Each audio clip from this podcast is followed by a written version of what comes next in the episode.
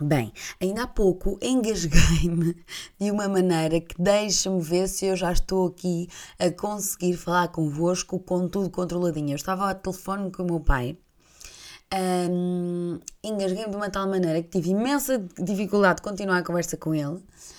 Por isso, deixem-me ver se estou prontinha para iniciar a gravação deste podcast, deste episódio de Lá Vai Ela, que é o trigésimo episódio. Como assim? Nunca pensei chegar tão longe, nunca, nunca pensei ser tão. Como é que eu ia dizer? Uh, tão, tão, tão, tão, tão, tão, tão. Então, quer dizer, tipo, tão regular. Pronto, regular, tão simples dizer isto. Regular era o que eu queria dizer. Se calhar não estou pronta, se calhar. o engasgado também me deu aqui cabo do cérebro. Portanto, vamos a jingle para ver se isto melhora. Lá vai ela, agenda cheia sempre. Lá vai ela, com pressa mas está presente. Lá vai ela, chega rápido, sai correndo. Descuidas do momento e quando olhas novamente. Lá vai ela lá vai ela. E o que é que eu trouxe para vocês para este podcast? Não sei se vocês sabem, mas na próxima quinta-feira é dia 1 de junho, que é Dia da Criança. Estamos a entrar em junho, pai, que nós já estamos a entrar em junho. E junho, eu já associo a férias, a verão, e está este tempo. É chuva, é vento, não está calor, parece que estamos a viver num país tropical. E quando, eu, e quando eu digo esta frase, só me faz lembrar aquela música do Moro tum, tum, num país tropical. Uh, abençoado por Deus e bonito por natureza, mas que beleza! Tim, tim, tim. Já não sei mais. Mas é que há coisas que uma pessoa não consegue dizer sem fazer lembrar a uma música ou uma forma de dizer. Pronto, e já me perdi. Mas eu vou me encontrar. Ah, já sei, já sei. Estava a falar relativamente ao Dia da Criança, é isso mesmo. Vamos trazer aqui uma temática sobre o Dia da Criança, sobre as coisas meio. meio pouco normais, talvez, mas também engraçadas, que eu fazia e dizia uh, em criança, portanto, vem aqui um bocadinho do meu eu em criança. E o que é que fazia a criança de seu nome Beatriz Simões da Silva? então, esta criança não gostava de se ver com sandálias a mostrar os dedinhos dos pés. A minha mãe contou-me que sempre que eu via os dedinhos dos pés ali a sair da sandália a mexer, que eu chorava, chorava, chorava e apontava para os dedos dos pés e a minha mãe via-se obrigada a implementar um estilo americano com a sandália e com a, a meinha. Portanto, talvez eu tenha sido a impulsionadora desta nova moda. Quiçá. Tinha uma coisa muito engraçada que também me acontecia, que era eu andava pela rua uh, com a minha mãe e sempre que via algo diferente eu tinha muita, muita, muita curiosidade e muita necessidade de perguntar logo, logo à minha mãe. Só que imaginem, às vezes eu perguntava as coisas na cara das pessoas, ou seja, era extremamente indelicada, porque imaginem uma criança que pela primeira vez vê uma pessoa sem uma perna, vê uma pessoa sem braço e pergunta à minha mãe em frente à pessoa, como é óbvio, não pode ser. Então a minha mãe arranjou toda uma técnica que era sempre que via alguém aproximar-se com alguma coisa diferente que eu pudesse ser absolutamente inconveniente, a minha mãe antecipava-se, dava a minha mão, apertava a minha mão e antes que eu pudesse falar alguma coisa, dizia-me assim: sem comentários. Falamos em casa. E eu, sussugadita, fechava a boca, não falava mais. Comentávamos em casa ou quando chegávamos ao carro, muito curiosa, perguntava: já, já posso dizer, mamãe, já posso perguntar? E aí podíamos comentar e falar sobre o assunto. Na verdade, quando as crianças são pequenas, nós queremos descobrir tudo, não é? Às vezes não é por mal, mas temos que ter aqui um pequeno controle por parte dos nossos pais. Outra coisa que a minha mãe me contou é que eu odiava tocar na areia. Hoje em dia isso já não acontece. Por outro lado, eu não gosto de tocar na relva, eu já partilhei isto com vocês, mas pelos vistos em criança odiava tocar na areia. Por um lado era um descanso para a minha mãe, significava que ela metia-me na praia com o chapéuzinho em cima da toalha e para mim a área protegida era em cima da toalha. eu não fugia, porquê? Porque à volta era areia. Outra coisa uh, estranhíssima que eu fazia sobre, neste caso, relacionado com a casa de banho. E, e, e a sério, esta é das coisas mais estranhas que eu fazia, que vocês, juro-vos, vocês podem mesmo não acreditar, mas isto é verdade. Eu acreditava que, hum, que eu precisava de ajuda uh, para ir à casa de banho sempre que ia fazer o número 2. Eu acreditava que se a minha mãe me desse a mão e fizesse assim, hum, apertasse assim com força, estão a perceber? Que aquilo me ajudava, ajudava, aquilo ajudava a fazer o número 2. Então eu, eu, sempre que ia à casa de banho, por esse motivo, eu chamava a minha mãe para ela estar ali ao meu lado, sentadinha de mão dada. Isto é real, posso garantir que já não acontece nos dias de hoje. Mas um, quando eu era miúda isto acontecia. E isto, esta mania só terminou. A sério, eu tenho vergonha de partilhar com vocês. Porque a minha mãe uh, pegou-me uma partida assim com uma mão, género falsa, assim de plástico, estão a ver? Eu, inocentemente, nem sequer olhei para a mão, dei a mão, senti algo estranho, assustei-me. Desde aí, nunca foi remédio santo. Nunca mais chamei a minha mãe para esta, para esta situação, não é? Coitadinha, embaraçosa embaraçosa e mal cheirosa também. Outra coisa relacionada também com a casa de banho. Sempre que eu era miúda e queria ir à casa de banho, eu sentia sempre muita necessidade de dizer, aliás, de perguntar um, à minha mãe se eu podia ir à casa de banho. Então eu podia estar no, no, quarto, a minha mãe na cozinha e eu gritava: Mãe, posso ir à casa de banho? E a minha mãe respondia assim: uh, Bia, tu não precisas estar sempre a perguntar isso, é óbvio que tu podes ir à casa de banho. Mas eu não sei se a minha mãe sabe, não sei se algum dia eu lhe expliquei mas a verdade é que eu dizia, eu fazia esta pergunta porque eu queria que ela soubesse que eu ia à casa de banho. Porque caso acontecesse alguma coisa, ela sabia que eu estava lá, percebem? É quase como se fosse uma informação. Era, eu ao dizer isto e ela saber que eu ia, eu ia sentir menos medo. Não me perguntem porquê. Tinha medo. E assim a, a minha mãe estava segura porque a minha mãe sabia onde é que eu estava. Pronto, era isto. Outra muito engraçada era quando nós íamos às compras e eu sempre queria alguma coisa, não é? Um brinquedo, como todas as crianças. E a mãe dizia: Olha, a filha, a mãe este mês não te pode dar esse brinquedo. Então a minha resposta, que eu tinha sempre na ponta da língua, era: Mãe, mãe, podes sim. Sabes porquê, mamãe? Podes passar aquele cartão verde. porque ela passava o multibanco para pagar todas as coisas. E eu, na minha inocência de criança, né, neste momento completamente acabada na minha cabeça, era que aquele cartão, bastava passar aquele cartão verde e aquilo podia comprar qualquer coisa do mundo, até inclusive o meu brinquedo. Pronto, depois mais tarde apercebi-me que realmente o cartão verde não dá para comprar qualquer coisa do mundo, assim como o meu também não dá. Portanto, provavelmente algum dia também terei que dizer ao meu filho, explicar ao meu filho, não vai ele achar que o cartão verde, uh, como eu, passa sempre. Bem, outra muito engraçada é que eu já tinha partilhado com vocês que eu era extremamente esquisita. Pois bem, uh, desde pequenina que sou, e a minha mãe, uh, eu tive até à conversa um, ao telefone com a minha mãe, ela é que me revelou algumas destas coisas, não é? Porque obviamente que eu não me lembro de todas. Algumas delas já era assim um bocadinho maiorzinha, outras delas já era bem pequenina e essas então não me lembro. E esta era uma delas. Ela dizia-me que para comer sopa, ela só me dizia que era sopa, porque sempre que ela dizia sopa com qualquer coisa, eu dizia logo, ai, não, não, mamãe, não quer comer.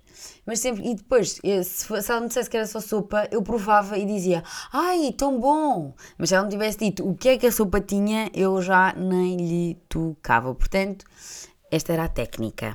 Assim, uma das outras coisas estranhas uh, que eu dizia, ou seja, palavras malditas, a minha mãe um, disse que a maior parte das palavras eu falava bem, a única coisa que eu dizia mal era a esfregona, eu chamava-lhe de fascona.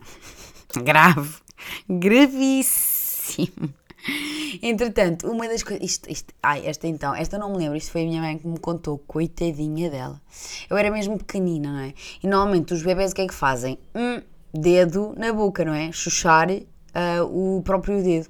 Eu não, eu para adormecer, eu colocava o meu dedo na boca da minha mãe. Não era na minha, era na boca da minha mãe. E só assim é que eu conseguia adormecer. Mas o que é que acontece? Eu depois acabava por fazer imensa força na boca da minha mãe e acabava por magoá-la. Ela, entretanto, partilhou essa situação com a minha pediatra e ela disse que que me tinha que magoar para eu perceber que estava a magoar a minha mãe. Até que um dia ela pensou: não, isto tem que acabar. Então mordeu-me ela com um bocadinho mais de força. Então desde aí, oh, oh, oh. Minha mãe diz que eu fiquei com lágrimas nos olhos, muito sentida, muito sentida, muito sentida, mas que desde aí nunca mais quis pôr o dedo em lado nenhum para ter que adormecer. Bem, e ainda em criança, já um pouquinho, um um bocadinho mais velho, eu recordo-me destas duas uh, é que eu uh, tinha a ideia de que, que queria ser cantora. Então fazia todo um espetáculo na minha varanda com uma um, com um cabo de vassoura, percebem? Que isso fazia como se fosse um microfone, mas naquela argolinha de cima do cabo da vassoura colocava assim, espetava uma mola como se fosse um microfone. Portanto, a, a, o cabo da vassoura fazia como se fosse o apoio do microfone e depois o microfone era a, era a mola. E eu ali na varanda a fazer grandes espetáculos não é? para toda uma plateia. Supostamente existia ali toda uma plateia. Mas olhem que, que a minha vizinha chegou a dizer à minha avó que eu cantava, que eu cantava muito bem. Porque ela ouvia de vez em quando os meus espetáculos e ela chegou a dizer à minha avó que eu cantava muito bem. Pronto, se é verdade, se é mentira, não sei. Coitadinha da senhora que também já Deus a tem. Outra coisa que eu fazia em criança que eu sempre amei cabelos compridos. Opa, e em criança não tinha aqueles cabelos compridos. E então, o que eu fazia para sentir assim a sensação de cabelo comprido? Eu amarrava lenços ao cabelo e para além do cabelo ainda ficava assim o comprimento do lenço e os lenços assim a baterem-me nas costas, estão a ver? Eu achava que aquilo era o meu cabelo comprido. Aliás, para vos explicar, o meu. Um, eu não era muito dada a desenhos animados nem nada disso, mas para mim, o filme da minha infância foi A Pequena Sereia. E porquê é que eu amava ver A Pequena Sereia? Era porque eu adorava ver um, o cabelo da sereia ali a bailar com a água de um lado para o outro. Eu tinha este fascínio. Eu tinha este fascínio com, com o cabelo. E por falar em Pequena Sereia, sim, já saiu o novo filme da Pequena Sereia. E a verdade é que eu adorava ir ver ao cinema, mas honestamente não estou a ver quem é que me quer acompanhar a ir ver a Pequena Sereia. Imagina, não, não sei se vou achar espetacular, mas tendo em conta que foi o filme da minha infância, confesso que tenho alguma curiosidade. Para além desse filme que eu agora quero ver, queria muito ver A Velocidade Furiosa uh, ainda nos cinemas, mas eu não sei quanto tempo é que os filmes permanecem no cinema. Se calhar tenho que me despachar. Mas pronto, era, era, queria deixar esta nota que são dois filmes que quero muito, muito ir ver ao cinema. Mas ainda aqui no registro de uh, filmes, eu tenho que vos falar que comecei a ver a nova série portuguesa e volto a frisar portuguesa, com realização portuguesa, produção portuguesa, atores portugueses e que eu estou a amar ver o, a série Rabo de Peixe. Sério, comecei a ver entre amigos e eu foquei naquilo, só me faltam dois episódios para acabar, porque também acaba por ser uma minissérie. Eu já ouvi falar de uma possibilidade de uma segunda temporada, mas também ainda não vi o final, portanto não sei também indicar se, na minha opinião, acho que, faça, acho que faz sentido haver uma segunda temporada ou não. Estou ainda curiosa para saber. Um, tenho algumas coisinhas que eu posso vos falar que eu acho que pode ser curioso, porque, por exemplo, eu não sabia, até foi alguns desses meus amigos que estavam a ver a série comigo que me explicaram, e eu até fui pesquisar um bocadinho mais sobre isso para também vos explicar. E acreditem que isto é zero spoiler, até acho importante vocês saberem o que realmente aconteceu no passado para vocês perceberem esta série. Portanto, esta é uma série que ac acontece nos Açores que no município da Ribeira Grande, que é exatamente a localidade de Rabo de Peixe, era, era, uma, era uma localidade de, de pescadores extremamente pobre.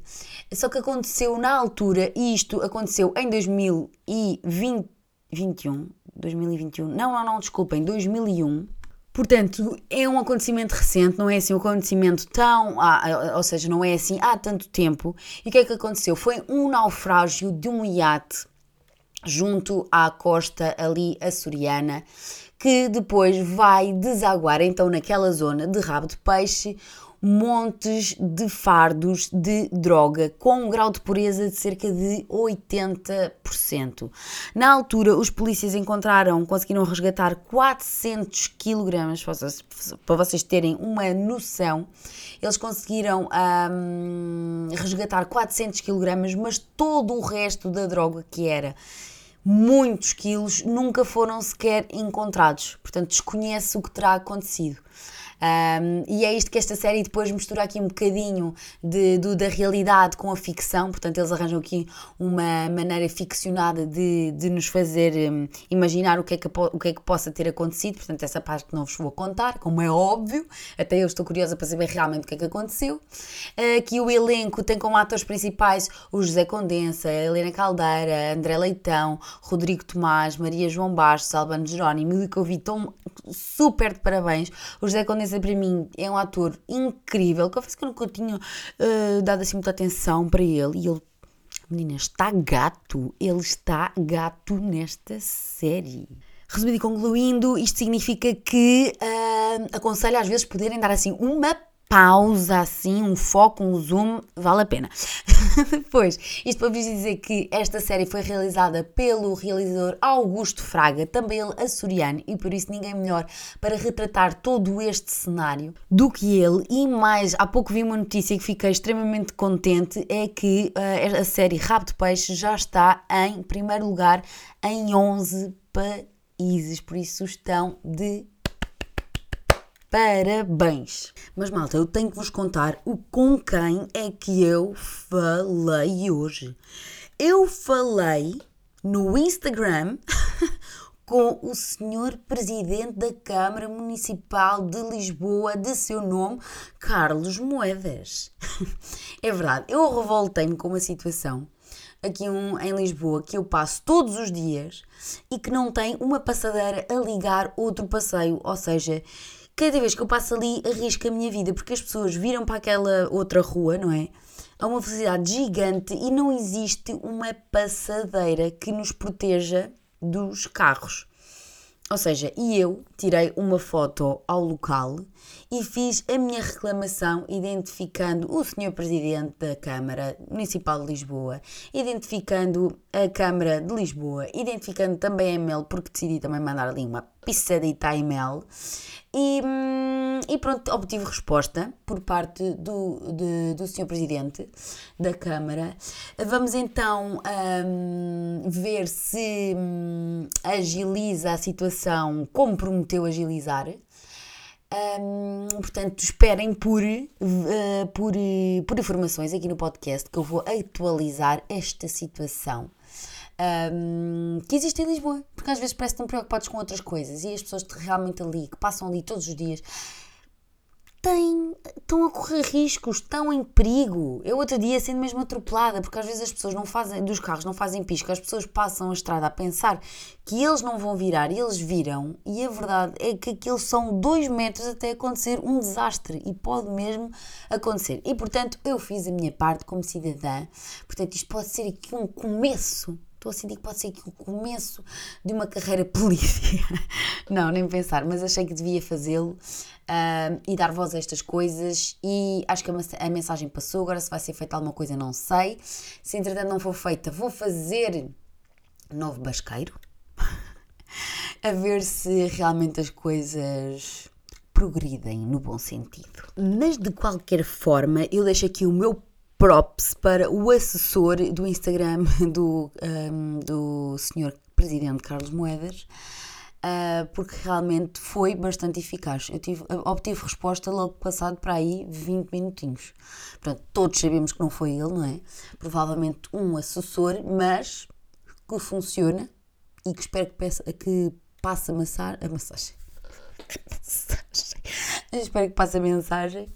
Um, e pronto, é isto. E sobre esta semana, como correu esta semana? Tivemos trabalho, tivemos espaço para vida dupla, tive um evento da Bioderma, apresentando também a gama de proteção solar. Por acaso foi assim um bocado um pouco estranho, porque foi a apresentação da gama proteção solar e foi a apresentação foi num, num beach club, ali na costa da Caparica, mas o que é que aconteceu nesse dia? Não estava propriamente sol, até estava assim um ventinho desagradável. Foi um mau timing, uh, mas vou experimentar também aqui a gama proteção solar da Bioderma, que claro que deverá ser excelente, porque a Bioderma é ótima. Uh, ai, eu tenho que vos contar esta também. Ai, não é que esta, durante esta semana, aliás, foi no sábado de manhã, já foi durante o fim, este fim de semana, eu fui à Zara fazer umas compritas e fui para a caixa. E não é que a senhora da caixa, que estava a atender uma senhora ao lado, vira-se para mim e diz-me que é ouvinte do podcast e que adorava ouvir o podcast. Vocês não estão a bem a ver a reação que eu tive. Eu até disse, ai, eu agora sou eu que estou a ficar envergonhada, porque eu não sei reagir a estas coisas e é mesmo, sei lá, fiquei mesmo, mesmo, mesmo contente e na verdade fui eu que não soube dizer grande coisa, porque sei lá, ser uma pessoa que eu, que eu nunca tinha visto, dar-me este feedback assim presencialmente, fez com que, que, que, tornasse tudo isto muito mais real. Um, e portanto, se vocês algum dia vierem ter comigo e disserem isto e eu, eu, não tiver palavras para nada, é porque eu fiquei muito, muito, muito, muito feliz e não fui, não fui capaz de dizer nada de jeito. Pronto, esta sou eu. Falo aqui muito, falo aqui muito, mas quando vocês me aparecem à frente e a tornar isto real, eu fico atrapalhada mas pronto, mando um beijinho muito especial a esta ouvinte, pronto, que eu sei que vais ouvir, não é? Se gostas deste podcast, mando um beijinho muito especial e para dizer que eu fiquei atrapalhada, desculpa. Ainda sobre este fim de semana, teve lugar para festa, porque agora parece que todos os meus fins de semana têm lugar para festa. Foi uma festa muito, muito gira, num espaço muito, muito giro, que eu não sei se vocês conhecem, mas são assim uns montes brancos que toda a gente tira fotos, tudo muito giro, com imensas luzes a refletir na, nessa, nesses montes brancos. Foi muito, muito giro. Foi um fim de semana entre amigos incrível. Realmente, os amigos são mesmo a família que nós escolhemos. Bem, escuso dizer, não é? Que mais uma vez estou a descansar, estou a aproveitar durante a semana para descansar uh, e não no fim de semana, porque na verdade amanhã já tenho uma outra festa de aniversário, portanto, siga! E agora vou terminar este podcast com a nova rubrica. Oh, nova rubrica? Não, não, não, não, não. Não é a nova rubrica. Vamos passar à rubrica do passado. O facto estranho sobre mim. Então, o facto estranho desta semana é: fico sempre a sentir-me depois de ver um filme. E como é que eu posso vos explicar isto, eu vou tentar vos explicar isto. Então é o seguinte: imaginem que eu vejo assim um policial, está ali FBI a descodificar crimes e etc, etc. Eu depois de ver o filme, eu também acho que pertence à FBI, eu também acho que vou desvendar imensos casos. Estão a ver? Eu acho que também tenho superpoderes. Estão a ver? Eu não sei se, eu não sei se vos consigo explicar, mas é isto, eu fico a achar-me. Estão a ver? Eu fico com os poderes das personagens que eu admiro. Pronto, é isto. Mas olhem que eu acho que não sou única a ter estes pensamentos a seguir a ver uma série. Por isso, desse lado, partilhem comigo. Eu vou gostar de saber se vocês partilham deste facto estranho também, como eu. Quero saber também as coisas loucas que andaram a fazer aí quando eram garotos. E pronto, termina assim este podcast, este episódio do Lá Vai Ela. Um beijinho, espero que se tenham divertido. Até ao próximo episódio. Lá vai ela, agenda cheia sempre. Lá vai ela, com pressa mas está presente. Lá vai ela, chega rápido, sai correndo, descuidas do momento. E quando olhas novamente, lá vai ela, lá vai ela.